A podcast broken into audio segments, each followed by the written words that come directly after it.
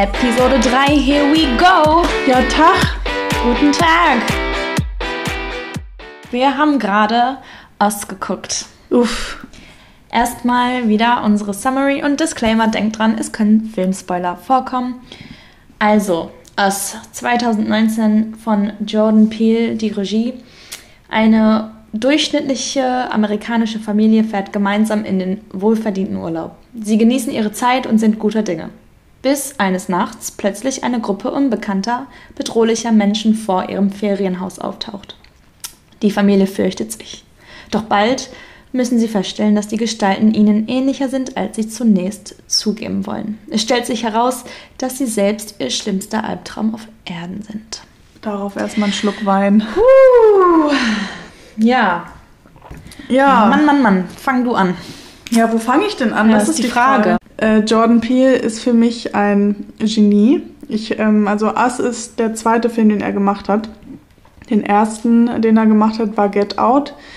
Der Film äh, ist einer meiner Lieblingsfilme. Ich habe darüber meine Bachelorarbeit geschrieben.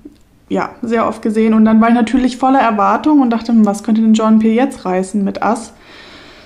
Ja, was hat er gerissen? So richtig weiß ich es noch nicht. Ich weiß nur, dass Lupita Nyong'o mit ihrer Rolle den Oscar hätte kriegen müssen und sie wurde nicht mal nominiert. Also das war so ein klassischer Oscar-Snap und ich habe den gesehen und ich habe ihre, also ihre schauspielerische Leistung gesehen, um einfach so mal zu starten und ich ich konnte gar nicht überhaupt nachvollziehen, dass sie nie erwähnt wurde. Das war eine ihrer besten Leistungen, die ich je gesehen habe. Ja, also ich stimme dir voll zu. Ich hatte das gar nicht auf dem Schirm, dass sie noch nicht mal nominiert wurde. Und da kann man natürlich jetzt auch die politische Diskussion starten, ob das okay ist. Ähm, also generell weiß man ja mit den Academy Awards, dass es jetzt auch in den letzten Jahren immer mehr Thema wurde, dass die Leute auch das zum Thema gemacht haben, ne? vor allem die Schauspieler, die äh, Drehbuchautoren alle, dass äh, farbige nicht so häufig nominiert worden sind. Und es ist ja auch, wir wissen ja zum Beispiel, dass Halle Berry, das ist die einzige Frau jemals, eine farbige Frau, die einen ähm, Oscar gewonnen hat, was ja auch ja. In, in, der, in der besten Hauptrolle, ne? Genau. Und als Darstellerin. Und ja, ich kann dir nur zustimmen, dass Lupita für die Rolle eigentlich mindestens eine Nominierung hätte kriegen müssen. Weil ja. ich fand es auch für, also für die schauspielerische Leistung absolut äh, lobenswert und ernennenswert. Ja. Und äh, auch nur mal so an eine Side Note, John P. hat halt auch mit Get Out Geschichte geschrieben, weil er hat ähm, als First Black ähm, Director oder er hat den Original Screenplay gewonnen, so als erster schwarzer Drehbuchautor ever hat er einen Oscar gekriegt, ja. auch verdient, definitiv. Aber ja, wir bleiben bei Us, auf Deutsch wir. Ja. Äh, wir haben gerade gehört, worum es geht. Ähm, ja, also es war, ich muss ehrlich gestehen, ähm, er war nicht so deutlich, wie ich ihn mir erhofft hätte. Also das Ende war recht offen für Interpretation. Finde ich auch. Also Oder? ich ich bin gerade immer noch sehr ähm, hin und her gerissen, was, mhm. was ich jetzt interpretiere und interpretieren möchte. Ähm, ich finde halt, er hat schon ein, eine sehr klare Linie irgendwo, weil nicht so viel los ist in dem Film sozusagen. Man hat wirklich die, nur diese Auseinandersetzung mit der Familie und mit diesen Gestalten. Mhm. Also da passiert nicht viel drumrum. Also zum Beispiel, es ist jetzt kein Horrorfilm wie ähm, The Ring, wo man so viele Nebeninformationen noch kriegt, wo man am Ende sozusagen alles zusammenpuzzeln muss. Er wird schon viel geboten zur Storyline. Also da, da muss man gar nicht viel, finde ich, jetzt nebenbei noch interpretieren. Mhm. Aber am Ende, das bricht dann halt alles wieder auf, mhm. weil eben das dann so offen ist und man dann erst recht wieder diesen Raum hat für die Interpretation. Ja, witzig, dass du das sagst, dass du sagst, ähm, am Ende interpretiert man. Das sehe ich gar nicht so irgendwie, weil ähm, ich habe schon in der Opening Sequence, da kam Werbespot und so ein langsamer Zoom, es spielte, glaube ich, 86, mhm. ne? Mhm. Und ähm, ich hätte nie gedacht, dass dieser Werbespot, der im Fernsehen, im Fernseher lief, Hands Across America war das. Also da wurden gezeigt, wie Hände gehalten wurden und über ganz Amerika wurden Hände gehalten, dass das eigentlich irgendwo die Essenz des ganzen Films war, weil dieses Motiv immer wieder aufgetaucht ist, Thema Hände, Thema Hände halten. Ähm, und da gab es so viele Symbole, also auch, also man kann ja ein paar nennen. Es gab einmal weiße Hasen, es gab dann die Zahlenziffer 1111, ähm, es gab die Scheren, Also es waren einfach, da war so viel Symbolik drin und man musste über, also ich habe den ganzen Film darüber nachgedacht, also Symbolik so, was bedeutet das ich denn genauso, jetzt? Kann ich nur zustimmen. ja. da, ich meine gar nicht, dass man also nicht während des Films mitgedacht hat oder mhm. interpretiert hat. Ich habe genauso interpretiert.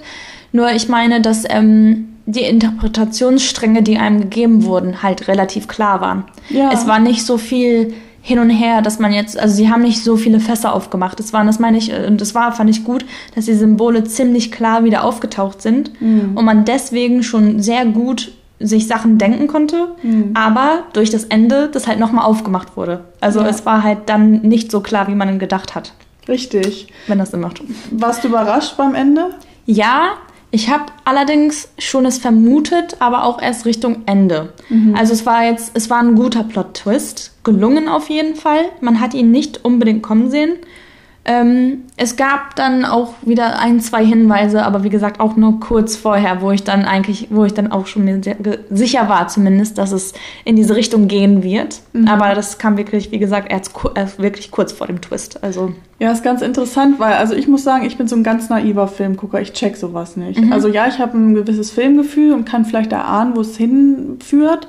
Aber in diesem Fall, als rauskam, dass äh, Lupita Nyong'o, sie spielte ja die Hauptrolle und ihr Äquivalent, diese gruselige Person, die Version Red. von ihr, Red, war die echte Lupita Nyong'o. Mhm, genau. Und die echte Mutter, aber die Sie ist haben, letztendlich am Ende freigekommen sozusagen, ne? Raus, ja. wieder rausgekommen. Also die Böse war die ganze Zeit die Gute und die Gute war die, die Böse, Böse, sozusagen. Quasi.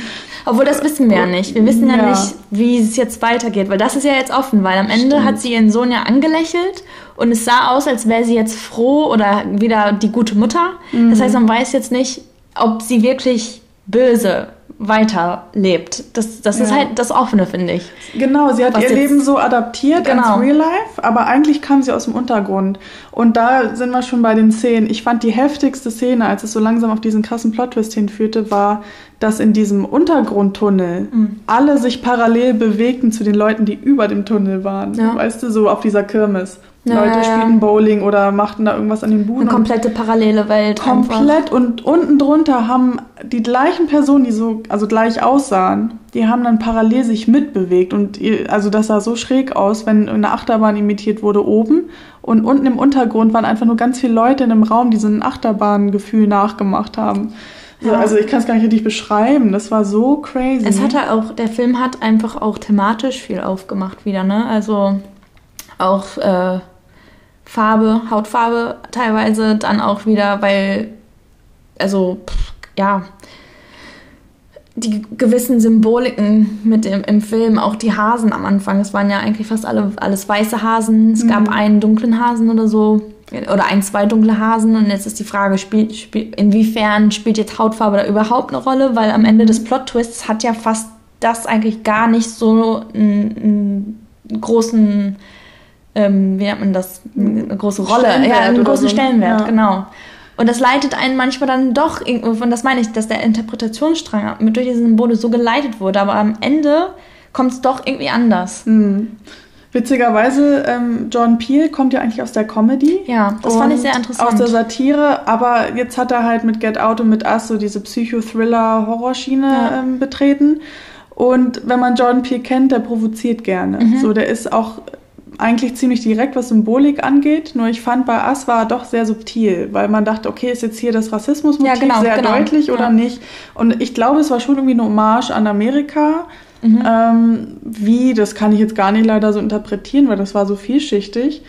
Was mir auch allerdings aufgefallen ist zum Thema Parallelwelt, dieser ganze Film war so ein Parallelismus irgendwie. Mhm. Also allein im Shot hat man gesehen, das erinnerte mich fast an so einen Wes Anderson-Film. Also äh, die Location, die Bewegung, dann unten dieser Tunnel, das war alles so synchron und so wie gespiegelt eigentlich. Es ist witzig, dass du das gerade sagst mit Wes Anderson, weil mhm. für mich dieser Film auch so viele Sachen aufgemacht hat, wo ich wieder andere Horrorfilme drin gesehen habe.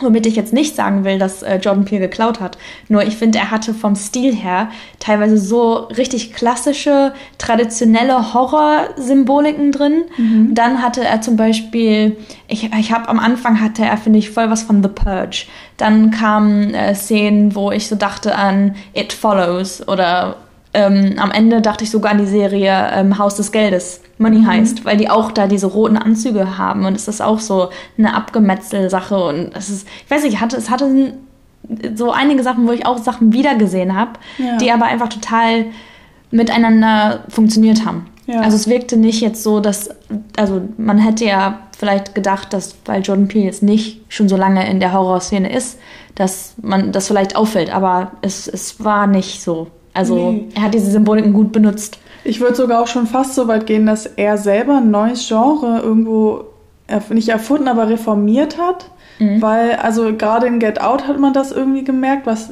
weil der Film, ich fand jetzt auch Us, arbeitete nicht wirklich viel mit diesen typischen Horrorelementen wie Jumpscares oder so. Ja. Ein paar waren drin, ja. aber nicht so, dass man sagen kann, oh, davon lebte dieser Film. Es war mehr so dieses, der wahre Horror war ja. zum Beispiel in Get Out Rassismus, das war der wahre ja. Horror. Und jetzt in diesem Fall war dieses sich spiegeln, sich entgegentreten, der Albtraum seiner selbst zu sein. Das war ja. so der eigene, richtige finden. Horror. Ja. Irgendwie, ne? Ja, echt, ja stimmt. Und ich habe irgendwie in jedem bisschen auch äh, Parallelen gesehen. Allein da gab es diese symbolische Zahl 1111. Ähm, und wenn man so die Einsen sich mal anguckt, die sind ja alle parallel. Mhm. So. Also ich empfand da, man hätte ein Geodreieck dranhalten können, ja. dranhalten können, das war einfach parallel so. Und dann Spiegel und, und all so eine Sachen. Also ja, irgendwie. Die Spiegel, das Spiegelhaus auf der Kirmes ist ja auch so der, der Hauptort ne, des mhm, Geschehens irgendwo. Das Motiv so. Was ich auch interessant fand, dass nie die Polizei aufgetaucht ist. Mhm. Und da kann man schon irgendwie eine Linie ziehen zu heute, ähm, so von wegen Police Violence gegen Black People, so dieses rassistische Motiv, so ja, die Polizei wäre nie da gewesen oder so. Weiß ich nicht. Ich habe da irgendwie so ein bisschen weiter gedacht. Und, aber ähm, das finde ich halt eben schwer, weil, ja. und das ist das, was ich vorhin meinte, irgendwo denkt man ja so, aber irgendwo wird es im Film auch nicht wirklich bestätigt, dass das eine Kritik ist, weil bei der weißen Familie sind sie auch nicht gekommen. Du hast recht, ja. Und das finde ich halt so schwierig. Was ich geil fand, ist die Kritik an äh, Siri. Also hier ja. an äh, Amazon, hier, wie heißt sie? Ähm, Alexa. Alexa, genau, das war gut. Das genau. war echt gut gemacht. So Call the Police und dann kam halt dieser Song Fuck, Fuck the Police. The police.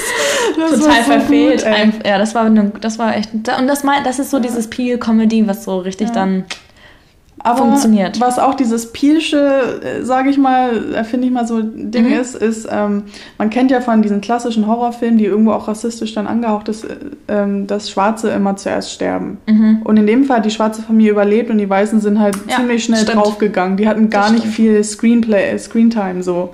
Es waren und, generell sehr wenige mhm. äh, Schauspieler, ne? Das war eine sehr kleine Cast, da sie sich immer doppelt gespielt haben. Das war genau, ganz interessant. Es waren acht Leute max. Acht so. Haupt Rollen ja. eigentlich. Und, ja. und dann auch dieses Hands Across America, das erinnerte halt so an diese Ausschneidefiguren, weißt du, wenn du so ja. was ausschneidest und dann dieser Werbespot und am Ende sah man halt diese Parallelwelt-Leute, die sich alle in den Händen gefasst haben.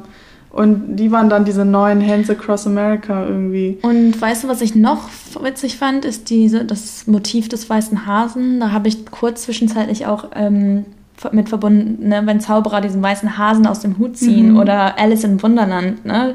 da folgt sie doch auch diesem Hasen in das Loch Stimmt. und taucht in diese Welt ein. Ja. Und das ist ja auch irgendwo so dieser Eskapismus, sagen mhm. wir, ne? Dieses Folge dem weißen Hasen in, in, ein magisches Land, so. Ja. Und das ist ja auch irgendwo, weil die Hasen ja dann irgendwann da auch rumrennen ja. und losgelassen werden und die sind aber unten, die bleiben unten, ne? Während oben das Ganze da ist.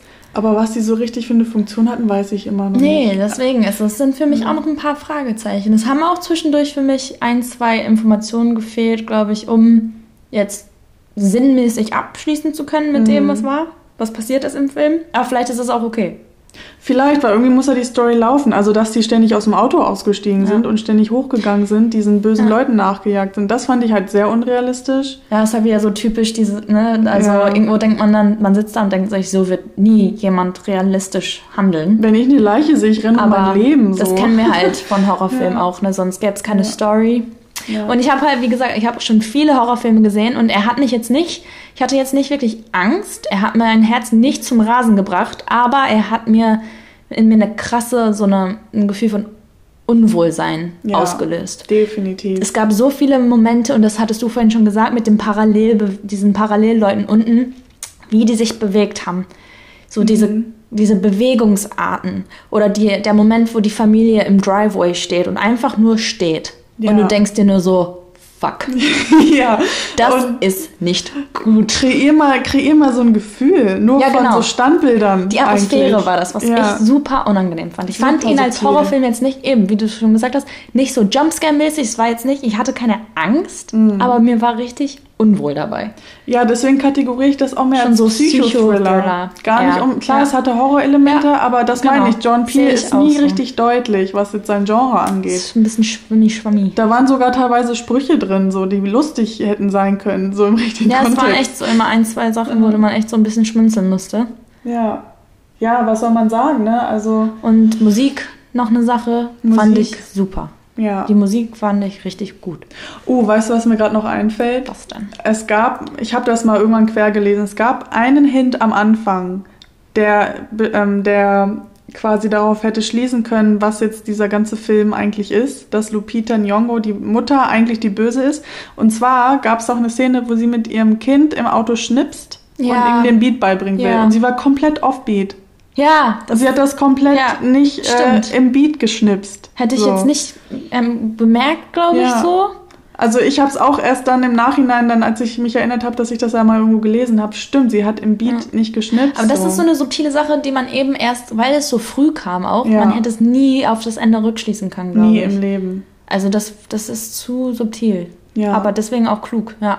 Also John P. hat aber auch selber gesagt, ähm, er weiß selber nicht so richtig, was er mit dem Film jetzt aussagen will. Er lässt wirklich Raum zur naja, Interpretation. Braucht man auch. Total. Also ich habe den bis heute nicht komplett also gecheckt. Ich glaube, da gibt es beim dritten, vierten Gucken vielleicht noch mehr Ebenen, die man dann ja. erkennt. So ich liebe so eine Filme, die einfach so viele Fragen offen lassen ja, ja, und irgendwie ist es aber unbefriedigend, aber irgendwie ist es auch spannend drüber nachzudenken. Er war einfach generell also rund auch schön gemacht. Also wie gesagt, ja. äh, vom Bild her auch ein, ein toller Psychothriller. Ja. Also auch wie gesagt wieder ein Film, der funktioniert hat. Ja, cinematografisch ganz stark. Also langsame Schnitte. Auch farbig. Also Farben. am Anfang, als sie am Strand saßen und ähm, da hatte die Tochter und Lupita Nyong'os mhm. Charakter, sie hatte so einen gelben Bikini an, die Tochter so eine gelbe Jacke. Das mhm. hat sich auch irgendwo wieder so ergeben und auch mit dieser Kirmes dann da im Hintergrund, so ein trister Strand und dann diese Farben im Hintergrund. Also am Anfang, das war auch immer so ein Spiel zwischen Farben und wieder so ein bisschen mehr Grau-Blau-Töne, mhm. weil ja auch viel dann ja auch abends passiert ist, also ja. nachts. Ja, die Color Palette. auch deswegen zwei Welten so, ne? Eben, so entgegengesetzt, ne? Ja, also so diese graue, dunkle Welt eher im Untergrund. Ja.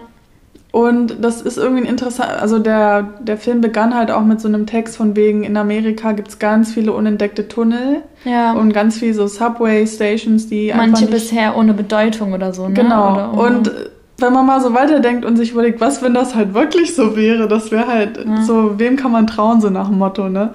Nicht mal sich selbst. Nicht mal sich selbst. Man ist sein eigener Feind oder irgendwie so.